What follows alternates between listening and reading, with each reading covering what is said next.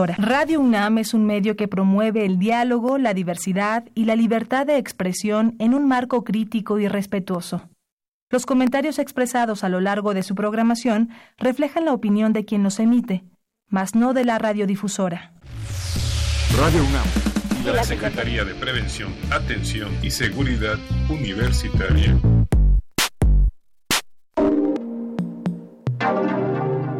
A través de la Dirección General de Atención a la Salud, presentan Confesiones y Confusiones. Es un espacio de salud para los jóvenes.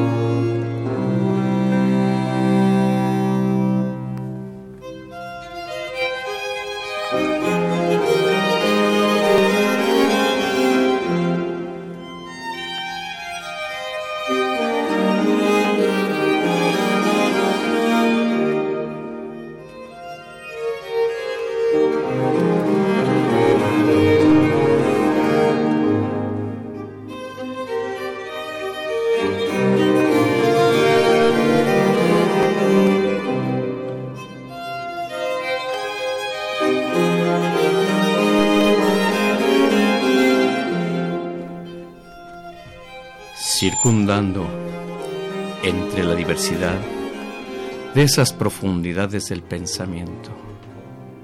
Las características ocultas en cada uno de los individuos han permanecido por años en averiguar, entender, conocer y desarrollar hacia dónde y hasta qué tan profundo o no tanto se encuentre esa personalidad, esas confesiones y confusiones.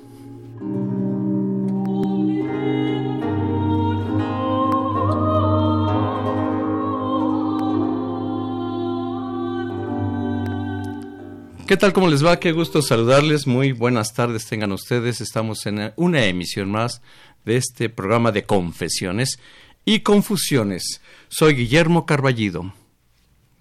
Hola, ¿qué tal? Mi nombre es Sergio Carballido. Estamos el día de hoy muy felices de presentar a la maestra Alejandra Castro, quien es psicoterapeuta privado y miembro activo de la Asociación de Estudios Transdisciplinario Psique y Cultura. De igual forma, nos encontramos con la presencia de la doctora Margarita Moya Daumas, licenciada en Psicología por la UNAM, maestra en Psicoterapia, psicoanalítica y doctora en clínica psicoanalítica. Ha ejercido como como psicoterapeuta desde 1995.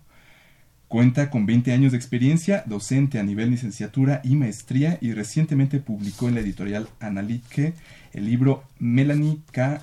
Klein. Melanie Klein, disculpe. Envidia y gratitud. La matriz del odio y del amor en coautoría con Jaime del Palacio. Es coeditora de Analitke Ediciones. Muchas gracias por acompañarnos el día de hoy. Y la maestra Alejandra Giselle Guzmán Castro, pues ya hemos eh, tenido la oportunidad en varias ocasiones anteriores. Eh, Alejandra. Muchas gracias, doctor, por la invitación una vez más. Es un placer, como siempre, estar aquí. Siempre es un gusto recibir a personas que tienen mucho que darle a la comunidad. Y en verdad, doctora Margarita Moya Daumas, lo dije bien, doctora. Perfecto. Y además, aparte de doctorado, doctorado, eh, y aparte escritora, Así con un libro sobre Melanie Klein, tantos discípulos que generó Sigmund Freud. Y bueno, la doctora Margarita Moya dijo, por acá vamos. Por ahí me fue. Así es. Con este fabuloso tema. Claro que sí, es confesiones y confusiones en el psicoanálisis. ¿Qué es el psicoanálisis? Es una pregunta, pero que es... Psicoanálisis lo escuchamos por todos lados. Pero en realidad creemos saber mucho, pero nada más me sé lo que es la palabra psicoanálisis. Y, y que justo como lo dice, doctor, en un inicio, cuando comentaba, eh, el psicoanálisis se encarga de estudiar todos aquellos factores que nos llevan a realizar determinadas conductas. Creemos conocernos, como usted lo decía, pero ¿realmente nos conocemos? Yo creo que el psicoanálisis nos abre las puertas para conocernos a nosotros un poco más y ver echarnos un brinco más internamente a ver qué es lo que crees qué es lo que nos motiva a actuar como actuamos. Esos brincos internos se me hacen suicidas a veces. No sé, es mi opinión, así que de pronto me surge. Yo creo que ahora Margarita Moya me va a corregir, seguramente. en los controles técnicos, Crescencio Suárez Blancas, muchas gracias. Como siempre, un buen amigo. Y Nubia, nuestra pasante de enfermería, que nos va a estar apoyando en los teléfonos 55 36 89 89. Repetimos 55 36 89 89. Es una profundidad enorme, tan enorme, por eso yo dije, me voy a suicidar si doy ese brinco que dice la maestra Alejandra Giselle Guzmán Castro. Y bueno, ¿por dónde comenzamos?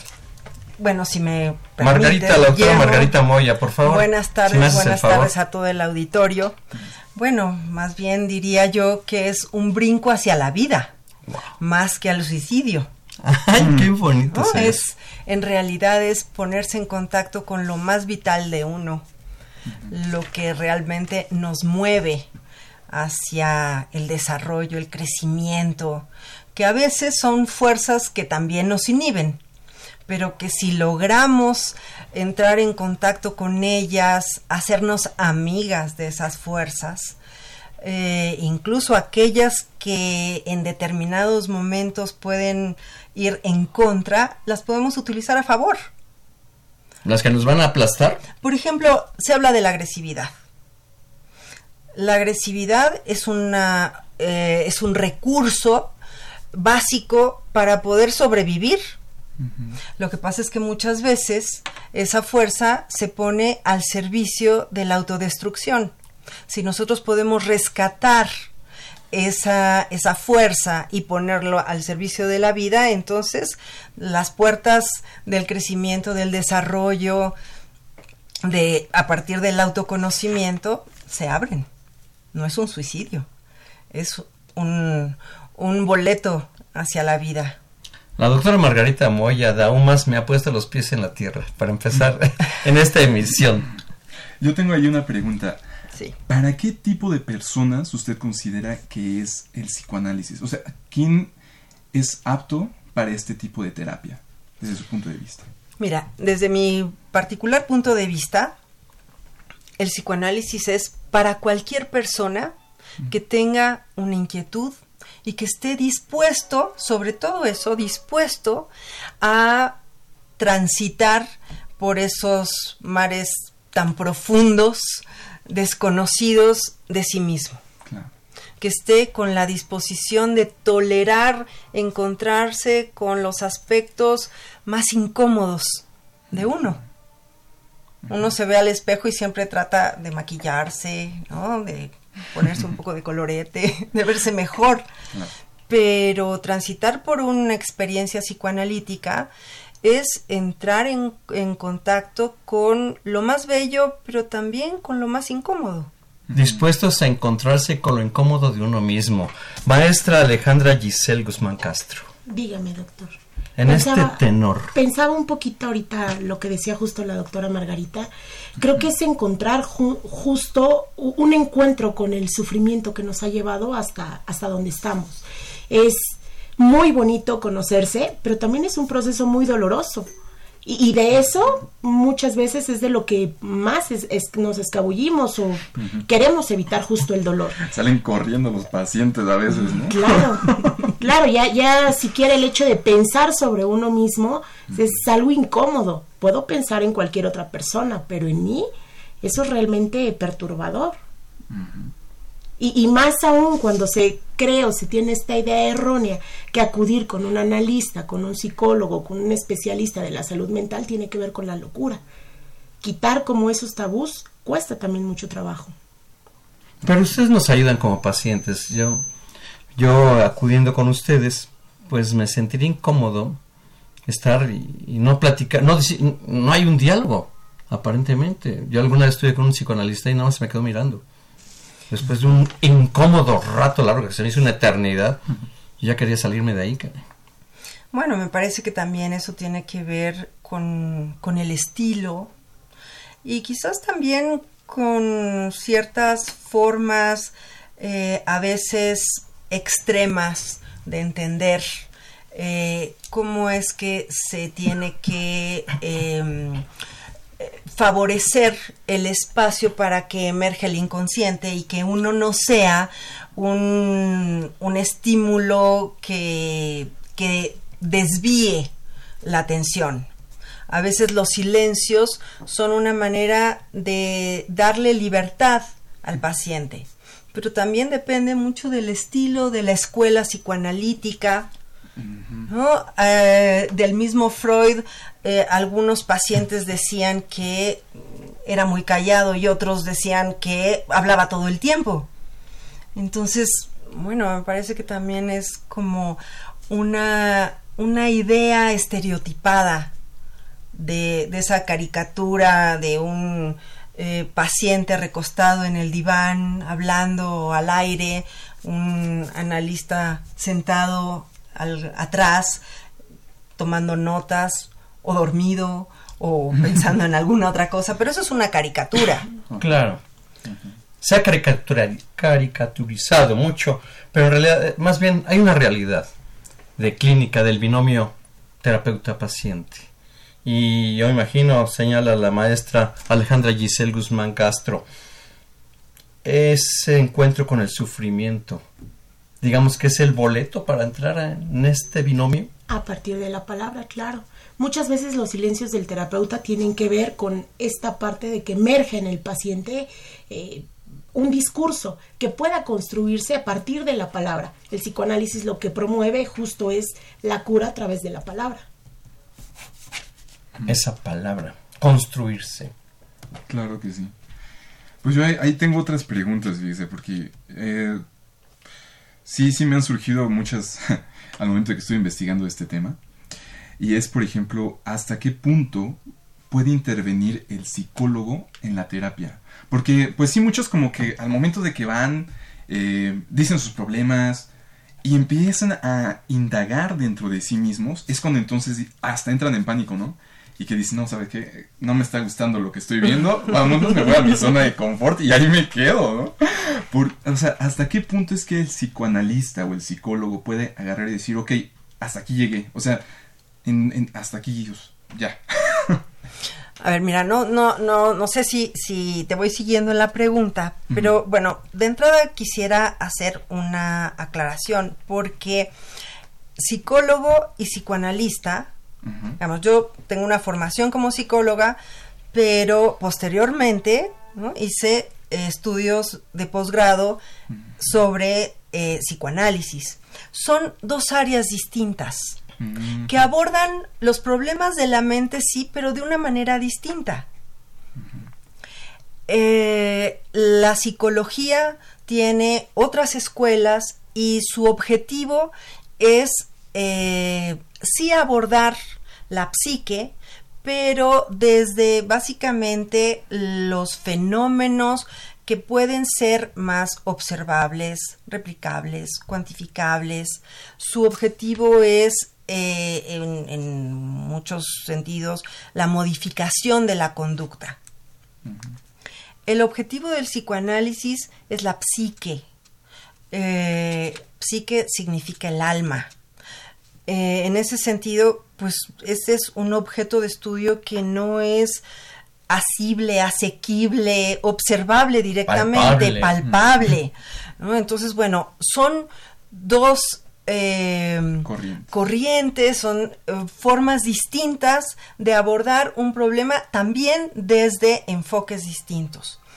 Ahora, el psicoanalista, ¿hasta dónde puede intervenir? En realidad nuestra manera de intervenir también es distinta. No dirigimos, no sugerimos, no conducimos, no hacemos pedagogía, no estamos esperando que el paciente haga una cosa u otra o deje de hacer una cosa u otra. No es nuestro deseo el que se pone en juego. Es fomentar la posibilidad de que al paso del paciente, a su paso, a su ritmo, vaya emergiendo poco a poco ese contenido que en su momento le permitirá eh, resolver, bueno, conocerse, ¿no? Y a través de conocerse, resolver los problemas que lo aquejan. Ahora, hablaba la maestra Alejandra acerca del dolor. Bueno, Wilfred Bion, que es un discípulo de Klein. No, nuevamente ese autor, ¿cómo se llama? Wilfred Bion. Gracias. Eh, él dice, crecer duele. Si a los niños cuando están creciendo, ¿no? Y los huesos se estiran, les duele. Porque es que cuando nuestra mente empieza a moverse, a salirse del lugar en el que estaba acomodadita, ¿no? Eh, ¿por qué no va a doler? De por sí sufrimos todo el tiempo, pero si ese sufrimiento se pone al servicio del desarrollo mental, bueno, pues es una ganancia. Claro. Eh, maestra, eh, Alejandra Giselle Guzmán Castro, ¿en qué me estoy atorando en todo este discurso de, la, de, este gran tema psicoanálisis? Justo, justo el psicoanálisis, como decía la doctora Margarita Moya, nos, nos ayuda, vaya, nosotros como analistas, nuestra función es guiar al paciente hacia un estilo de vida que le permita a él disfrutar, disfrutar de lo que él desea, no de lo que desea alguien más por él.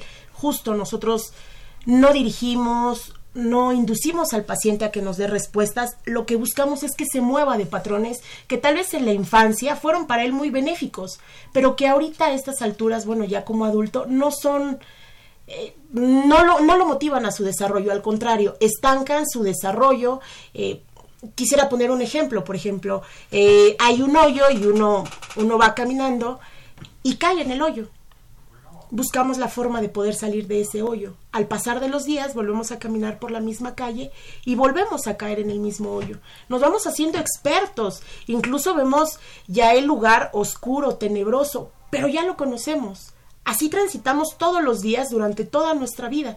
El psicoanálisis lo que hace no es quitarte el hoyo, no es enseñarte a brincar el hoyo, es conocer el hoyo, identificarlo y uno solito buscar la forma de, de ladearlo tal vez.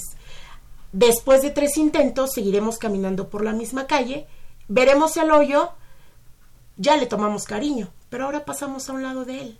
Al pasar del tiempo, tal vez una semana, no sé, volvemos a caminar, pero nos damos cuenta que esa calle no es la salida hacia donde vamos y encontramos una nueva alternativa. Un camino más fácil, que podemos disfrutar y que no nos lastima tanto, como caminar siempre por ese mismo hoyo. Esa es la tarea de nosotros como analistas, guiar al paciente a que él encuentre una salida que sea benéfica para él, no para mí, no para nadie más, para él, que lo ayude en su crecimiento profesional y personal, que siga sus deseos, que siga sus sueños, porque muchas veces vamos por la vida siguiendo sueños que quién sabe si fueron de nosotros cumpliendo expectativas que tienen que ver más que con nosotros, con la sociedad, haciendo como un checklist de todo lo que nos falta como, como individuos en una sociedad. Un checklist, eso es, precisamente. No, pues eh, respetable auditorio, créanmelo, que hasta este instante eh, lo que han escuchado es una maravilla aquí con las nuestras expertas, la doctora Margarita Moya Daumas y la maestra Alejandra Giselle Guzmán Castro. Créanmelo, lo que ustedes han dicho, nos han eh, mostrado, nos cuesta mucho trabajo. Yo he tratado de leer mucho sobre ustedes desde hace años del tema. Y, en verdad, resumirlo como ustedes lo han hecho es maravilloso. Querido auditorio, están teniendo la oportunidad de realmente conocer lo que significa esto del psicoanálisis. Tenemos llamadas telefónicas. Yo estoy aquí presente con quién? Con Nubia. ¿Nubia qué? Martínez. Nubia Martínez. ¿Qué hace Nubia Martínez en la Dirección General de Atención a la Salud? Ahí atiende a los pacientes este, que necesitan este, algún problema, que tengan de caries o algo así. Soy odontóloga. Precisamente en la odontología. Y eh, Nubia nos ha tenido la amabilidad de recibir inquietudes por vía telefónica. Ok, tenemos la primera que es del señor Jesús Juárez, que es de la colonia Portales. Y pues él nos envió un comentario que dice que según Sigmund Freud, el psicoanálisis es más relacionado a los pacientes neuróticos y que no es este, necesariamente para este tipo de pacientes psicóticos, porque aquí él nos comentó que los psicóticos saben más de sí mismos que de otras cosas, o sea, saben más internamente de ellos. Y también dice que el psicoanálisis para él este, no existe como tal una cura. Oh, qué reto. A ver, doctora Margarita, antes de pasar a la siguiente pregunta, doctora Margarita Moya Daumas. Luego, luego vi la expresión así de que, ¿cómo es eso? A ver, ¿qué nos dice la doctora? Bueno, eh, el Señor Jesús eh, tiene, tiene razón en el sentido de eh, pensar el psicoanálisis eh, únicamente desde Freud. Bueno, yo que he escrito sobre Melanie Klein, Melanie Klein es una de las primeras psicoanalistas que trabajó con niños y abrió, o sea, gracias a este trabajo con niños, una puerta a otro tipo de funcionamiento mental, que es el funcionamiento psicótico. Eh, en ese sentido, se, se favorece el tratamiento de, de otras patologías a través del psicoanálisis. Entonces, no solamente se quedó eh, para los neuróticos. Por eso digo que cualquier persona que tenga sufrimiento mental y que tenga una intención de resolver ese sufrimiento mental puede ser candidato al, a una cura psicoanalítica. Ahora, cura psicoanalítica efectivamente no va en el sentido de la cura desde el concepto psicopatológico de la psiquiatría, por ejemplo. En la psiquiatría, eh, a través de básicamente los psicofármacos, la persona tiene un síntoma, se le da el fármaco y se busca quitar ese síntoma. Acá lo que el psicoanálisis aspira no es a librar a las personas de sus, de sus, conflictos, sino a equiparlas con las herramientas necesarias para que puedan hacer frente a sus conflictos. Se ha eh, hecho eh, una sobrevaloración de la idea de venimos a este mundo para ser felices. En realidad venimos a este mundo a vivir. Ah. Y vivir implica también sufrir. ¿no? No, no hay manera de poder tener un momento de alegría si uno no tiene la contraparte. Y el esfuerzo que implica día con día eh, ir haciendo los pequeños logros de lo que nos toca implica un sufrimiento. Implica también un grado de satisfacción. Entonces, el asunto acá no es curar a la persona. Aclaremos ese punto. Lo remarco, no es curar a la persona. No es curarla en el sentido de como un órgano ¿no? del cuerpo que eh, tiene una enfermedad, se le da un, un tratamiento. tratamiento y entonces vuelve a funcionar como antes y entonces ya se curó. La mente no funciona y no está, no está estructurada a la manera de un órgano físico. Entonces, hablar de cura, la cura es, eh, en realidad, cura analítica es el hecho de que la persona pueda entrar en contacto, en conocimiento y pueda lograr aceptar eso que es y hacer de eso que es lo mejor posible. Aceptarlo. Aceptarlo. Aceptarlo. Caray, qué buena pregunta hizo Jesús Juárez. Maestra Alejandra Giselle Guzmán Castro. Yo quisiera comentarle al Señor Jesús que hoy en día ser neurótico es ser normal. Justo estamos tan enfermos de estrés, de cansancio, de tristeza, de esta idea maníaca de ser felices todo el tiempo. Creo que como decía la doctora Margarita, lo vital dentro del psicoanálisis es la vida. Pareciera que vamos transitando todos los días de nuestra vida como muertos. ¿Qué de todo lo que hacemos vamos disfrutando? Me gustaría responder un poquito acerca de la cura con respecto al psicoanálisis. Tiene más que ver con el hacer conscientes sentimientos, pensamientos y deseos que son reprimidos. De eso se habla con respecto a la cura en psicoanálisis. No es no es justo medicar para apagar un síntoma o para desaparecer los dolores. Eh, simplemente, como decía la doctora Margarita, vivir duele. Vivir duele. Ah, ¿Eso fue lo que acabas de decir ahorita en Sí. este momento? Es como Vivir duele. aprender a vivir entonces. Es, es aprender, no es, no es hacer feliz, es, es aprender a vivir. Aprender a vivir y a disfrutar aquello que deseamos. Vaya, qué interesante. Esto está, pero sí, caramba. A guisar todo el, todo el guiso, pues, porque está sabroso el tema. De verdad es increíble. Además, se presta mucho el debate. ¿eh? La llamada de Jesús Juárez se presta a que entre en debate el asunto. Pero tenemos otra llamada telefónica, Nubia. Sí, este va a ser otro gran debate. Es de la señora Carballido, que es de la Colonia del Valle, y quiere este, preguntarle a los especialistas que cuál es la diferencia entre el psicoanálisis y la hipnosis. Bueno, ambas van a la profundidad del pensamiento. Doctora Margarita Moya Daumas. Bueno, en un primer momento, Freud utilizó la, hipnosis como un recurso para poder eh, llegar a esas profundidades de la mente.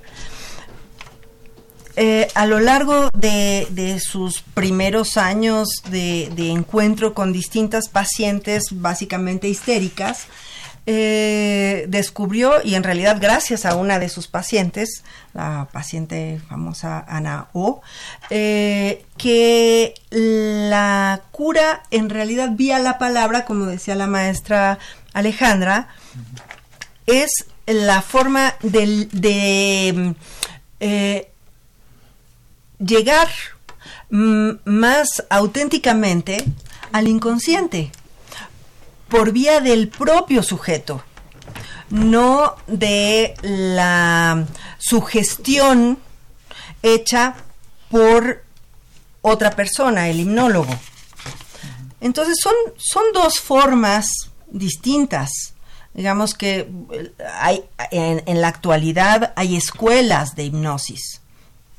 Eh, la escuela de, Eric, eh, de Milton Erickson, ¿no? Este, siguió por esa línea. Freud no, Freud encontró que en realidad la mejor forma es vía la libre asociación. Ese es el, ese es el método por excelencia. Doctora, maestra Alejandra Giselle Guzmán Castro, ustedes manejan esquemas, pero no esquemas, estilos de atención con el paciente. Me voy a atrever a decir una barbaridad. Según, según el sapo es la pedrada, según viene el paciente, ustedes le lanzan la forma de recepción del paciente. ¿Estoy diciendo una barbaridad o no? Tiene que ver con la asociación del discurso que vaya dando el paciente. Eso es Nosotros le llamamos asociación libre. A partir del discurso que vaya dando el paciente, nos nosotros vamos punteándolo para que él encuentre que quede todo eso que él está apalabrando es lo que nos quiere evocar o qué es lo que quiere decir, qué es lo reprimido en todo eso, qué es lo escolloso, hay que hay que buscarle. Hay que buscarle, la verdad es que hay mucho que buscarle, diría yo. Esperemos que no tanto, ¿no? Esperemos que no tanto, esperemos que no tanto. Que salga muy rápido. Pero mientras ese tanto ocurre, hagamos una reflexión de esto que es maravilloso programa. ¿eh? Quiero agradecerles antes que nada a doctora Margarita Moya Daumas y maestra Alejandra Giselle Guzmán Castro por la oportunidad que ustedes nos, están brindando para entender este discurso de lo que es el psicoanálisis. Vamos a hacer una pausa y regresamos.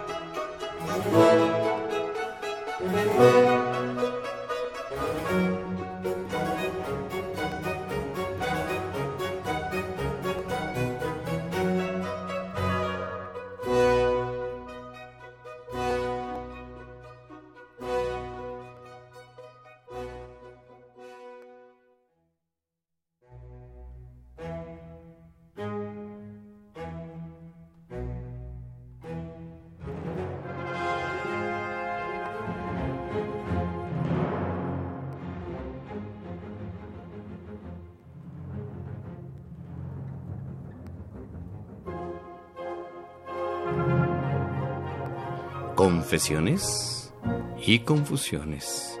Con nosotros se encuentran la doctora Margarita Moya Daumas y la maestra Alejandra Giselle Guzmán Castro. ¿Qué es el psicoanálisis?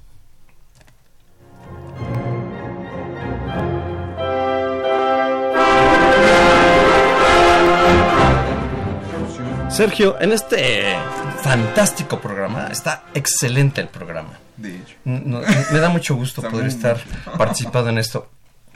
Pues fíjense que yo, yo creo que nuestros radioescuchas están muy interesados en saber qué es lo más básico, ¿no? Porque hemos hablado ya de cosas muy técnicas. Me gustaría darles un poco más de bases en, en de dónde viene todo esto.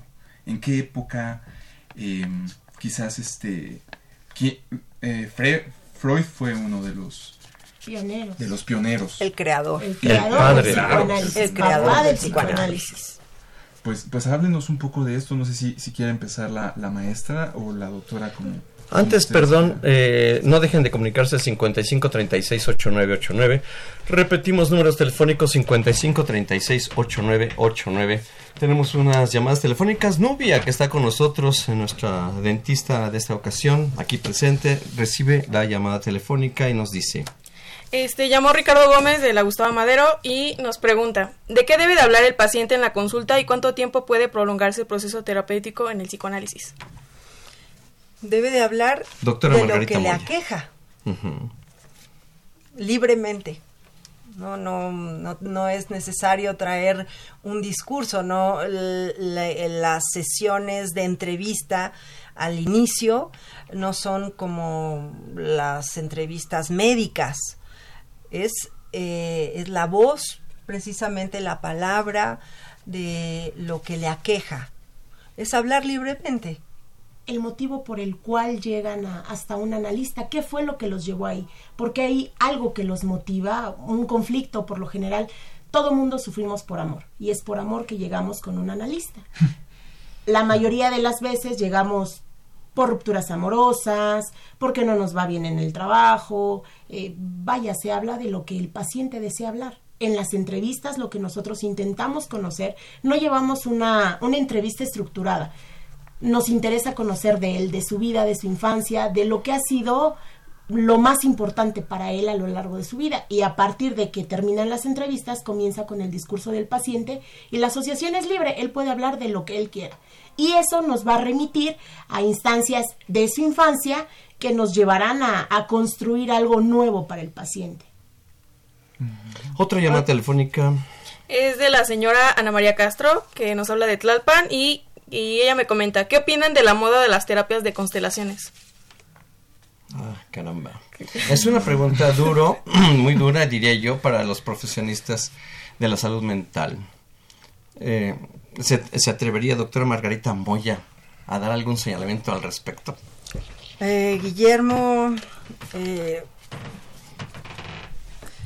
me parece que para poder dar un, un señalamiento o expresar Por de cuentas, ¿estaría de acuerdo usted con esta Mira, ¿Este tipo de manejo de la mente? No la conozco a fondo. Ajá. Como para Tenemos referencias de lo que trata. ¿Le da confianza a este aspecto terapéutico? Si le podemos llamar terapéutico. ¿Te da confianza, Margarita? En lo personal, no. Ok. Por eso decía yo, es una pregunta que, que causa escosor. La respuesta es muy precisa y muy clara de la autora Margarita Moya Daumas. ¿Ok? ¿Quieren averiguar? Pues hay mucho por averiguar.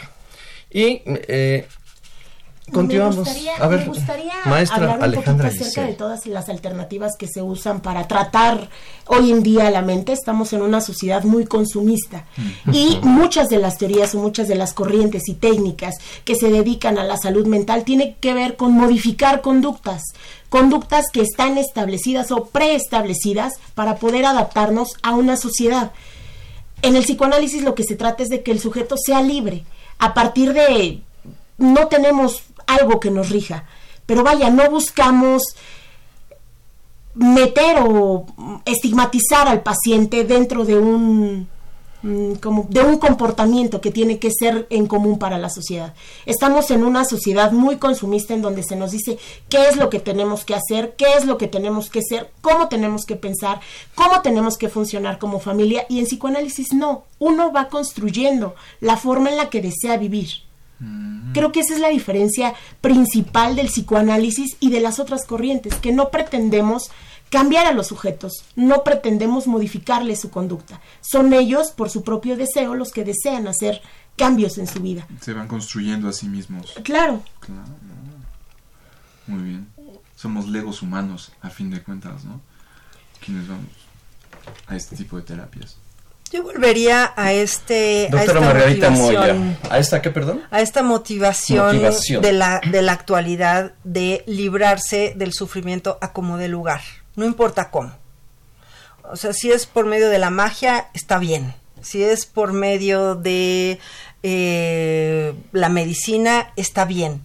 Pero lo que la gente quiere es, en la inmediatez, modificar su vida, modificar su entorno, librarse de las razones que lo llevan al sufrimiento. Entonces, cualquier cosa puede ser eh, susceptible de ser utilizada. Pero me parece que algo, algo que es muy importante es que el psicoanálisis, el, el objeto del psicoanálisis es el inconsciente. Es ese lugar de la mente desconocida tú, Guillermo, decías al inicio que era como un suicidio. ya no, ya por la profundidad, ¿no? Ya, cambié de opinión. ¿eh? Bueno, pero, pero el asunto es importante porque justamente los contenidos del inconsciente no los conocemos. ¿Qué habita allá adentro? No sabemos. El psicoanálisis eh, se le ha hecho una, una crítica muy dura desde siempre precisamente por, el tiempo que dura un análisis. No es una terapia corta, es una terapia que dura muchos años. Dura muchos años porque los padecimientos que, que, se van gestando, pues se van gestando a lo largo de toda una vida. Entonces no podemos pretender que algo que tomó muchos años en constituirse, de buenas a primeras, por dos o tres sesiones de una palabra mágica, eh, se quiten. Por otro lado, porque en el inconsciente se han eh, ubicado de una manera disfrazada precisamente para no ser eh, vistas de una manera directa. Entonces, el que puedan ir emergiendo toma mucho tiempo. Eh, las resistencias, los mecanismos de defensa, todo ello está al servicio de mantener ese material en el inconsciente, porque si aflorara y aflorara de buenas a primeras, generaría una gran angustia, un caos efectivamente, Guillermo, así, un caos. Entonces, eh, estrategias que buscan lograr abrir rápidamente esos espacios que el sujeto mm, inconscientemente de ello han procurado mantener oculto, si, si, de alguna manera se obliga, se obliga en el sentido de no permitir que las cosas vayan aflorando a su ritmo, a su tiempo, cuando el sujeto, el yo del sujeto, está eh, lo suficientemente fortalecido y equipado para entonces trabajar con esos contenidos, para poder enfrentarse en su espejo mental con ese otro yo que como dice Gustavo de Sal, es una inconveniencia. Inconveniencia pero que hay que vivir con ella para el resto de la vida. Ese es un matrimonio, sí, para el resto de la vida. Entonces, bueno, eso lleva muchos años, mucho tiempo, mucha labor de interpretación del analista y de permitir que el paciente, vía esa asociación libre, vía la expresión de los lapsus, de los actings, como nosotros le llamamos, que son actos fallidos, eh, de los sueños y fantasías, pueda ir aportando poco a poco ese material y uno pueda ir trabajando con eso que está saliendo. Uno no puede obligar al paciente y decirle, no, no, no, mira, en realidad lo que, lo que tú estás viviendo es una rivalidad terrorífica con tus hermanos y quisieras hacerlos desaparecer de la faz de la tierra si yo le digo eso a un paciente que apenas llega al análisis y lo que me está diciendo es que no entiende por qué todo el tiempo se está peleando con sus compañeros en el trabajo, me va a decir, estás loca. ¿De, de dónde estoy hablando de mis compañeros de trabajo? No te estoy hablando de mi vida familiar. ¿Y tú qué sabes? ¿no? Ni siquiera te los he traído a presentar. ¿Cómo, cómo puedes decirme eso? No, y si yo además amo y adoro a mis hermanos, ¿cómo voy a querer ni siquiera pensar algo eh, con respecto a, dañarlos. No, uno tiene que ir dando el tiempo necesario para que el paciente, por su propia palabra, a través de esa expresión del inconsciente y ayudados por nuestras interpretaciones, que no son la verdad absoluta, la verdad la tiene el paciente, obviamente pero en la medida en la que nosotros le vamos ofreciendo esas otras interpretaciones y lo vamos acompañando en ese proceso. Ah, no está solo, claro. No está solo. Lo vamos acompañando en ese proceso de autoconocimiento. Entonces llegará el momento en donde él mismo quizás diga, ah, esto me recuerda a cuando yo era pequeño y me daba mucho coraje que papá le trajera el regalo a mi hermano, mi hermana, ¿no? Y entonces en el trabajo cuando el jefe eh, le pone más atención o aprueba algo que otro hace, entonces yo me vuelvo a sentir como. Eso se llama también la transferencia. Es decir, nosotros trabajamos, ya lo, lo, decía hace rato la doctora Alejandra, eh, cómo trabajamos con las vivencias infantiles que se repiten a lo largo de la vida y que no nos damos cuenta que son repeticiones.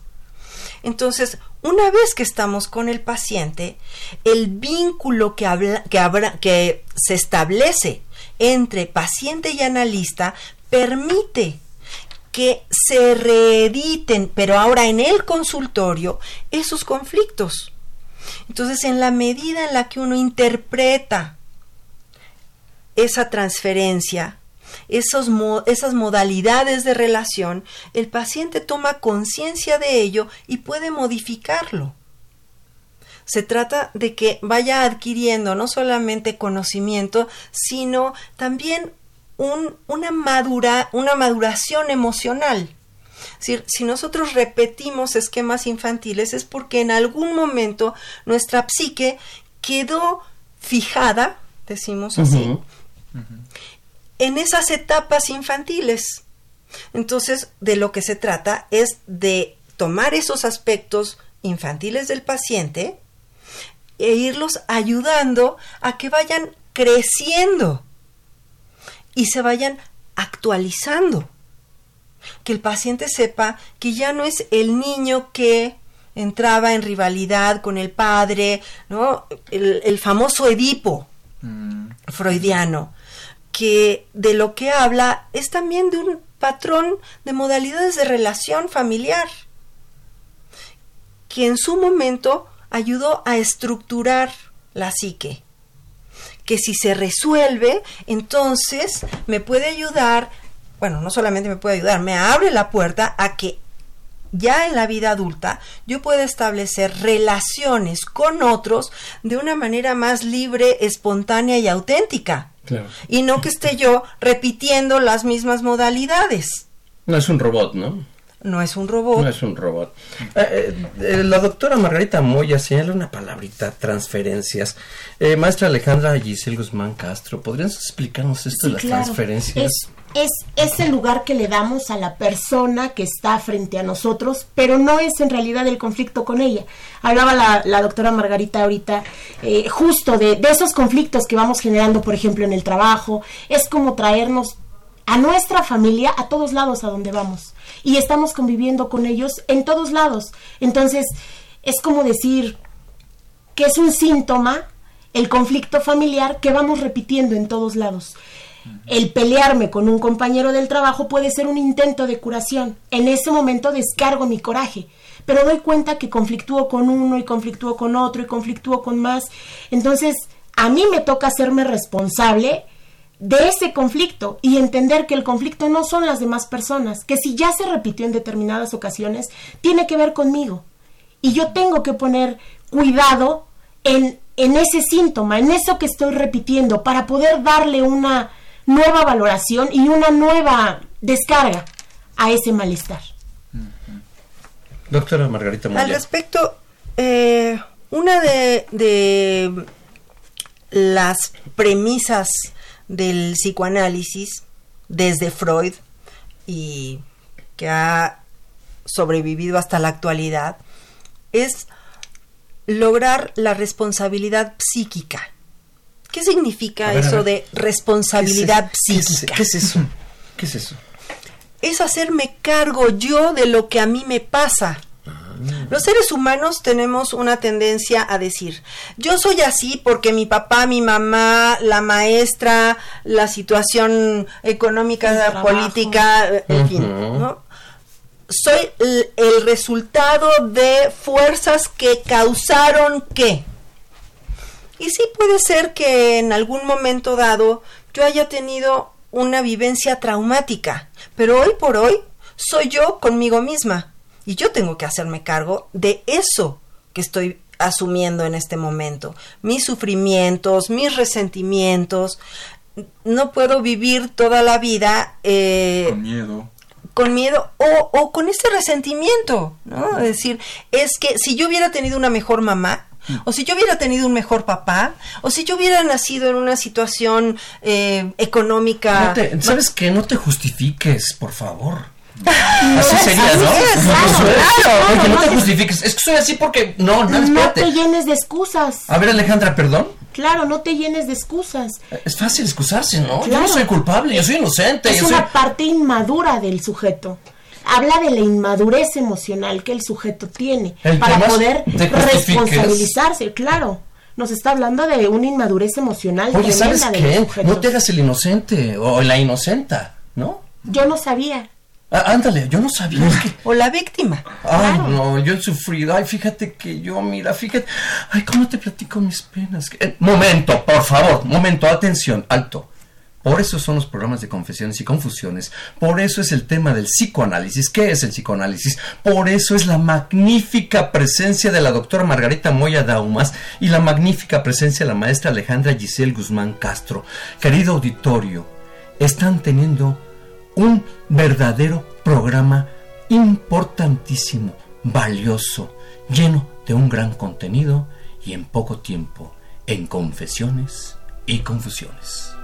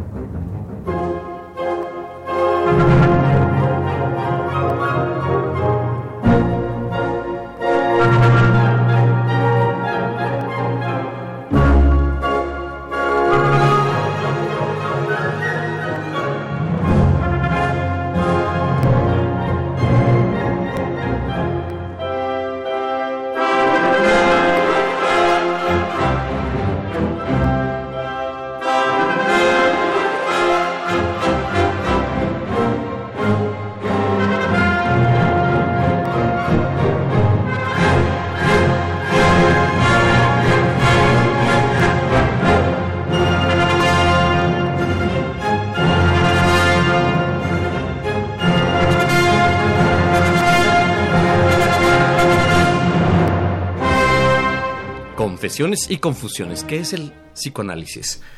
Eh, doctora Margarita Moya Daumas, ¿por qué Melanie Klein?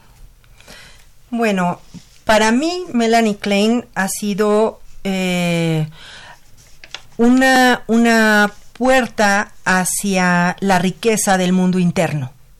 Se habla de inconsciente, se habla de contenidos del inconsciente. Eh, Freud eh, anticipó, anticipó es- esos contenidos, pero no los describió con la riqueza con la que los describió Melanie Klein.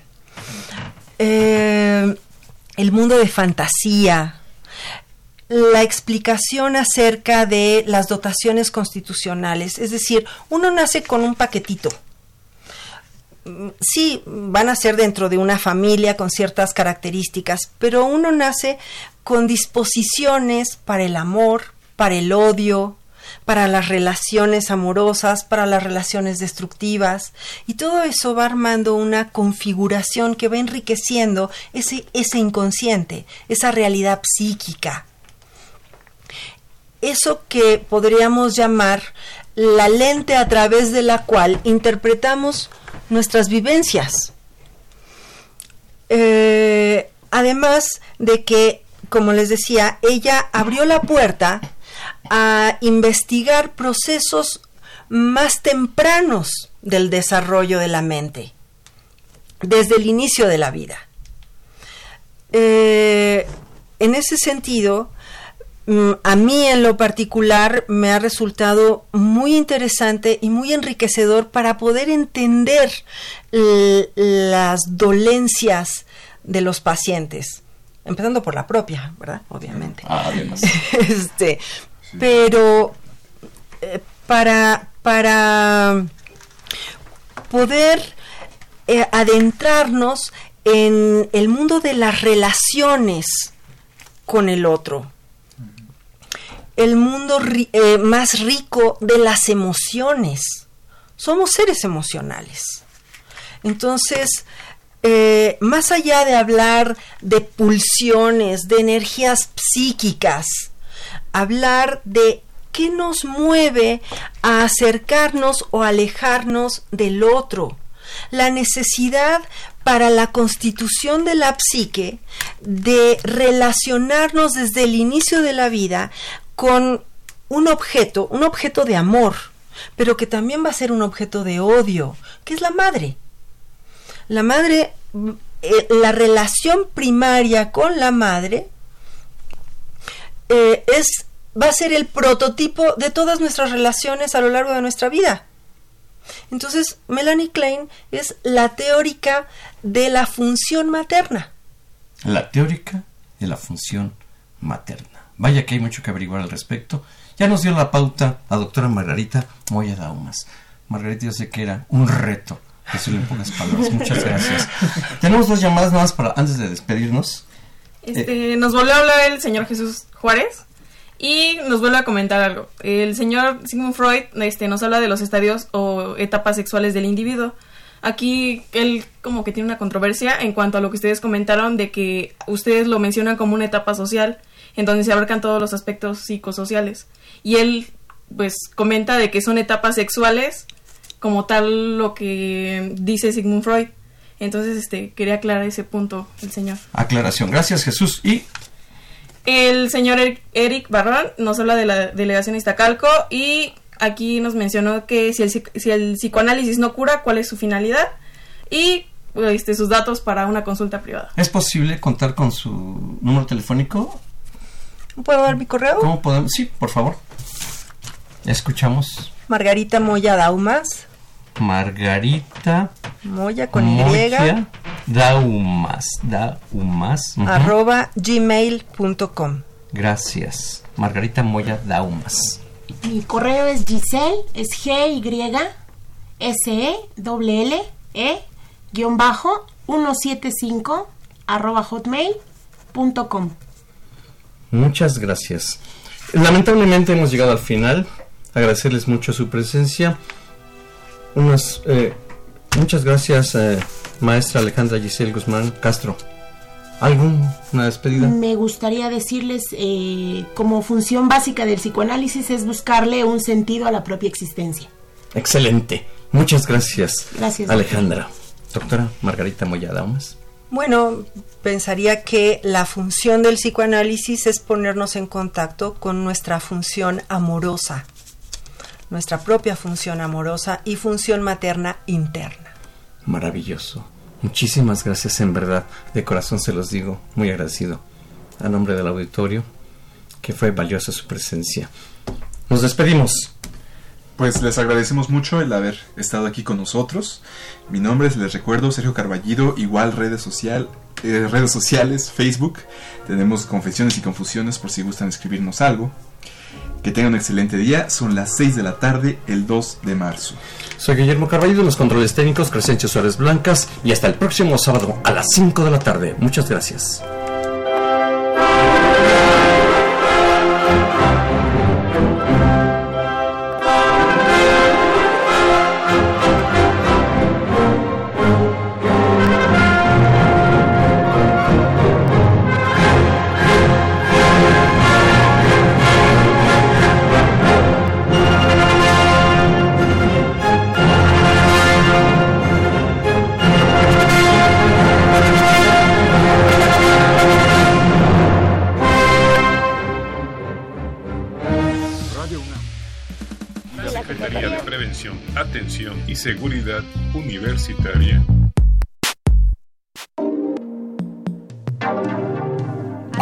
De la Dirección General de Atención a la Salud. Presentaron. Confesiones y confusiones. Un espacio de salud para los jóvenes.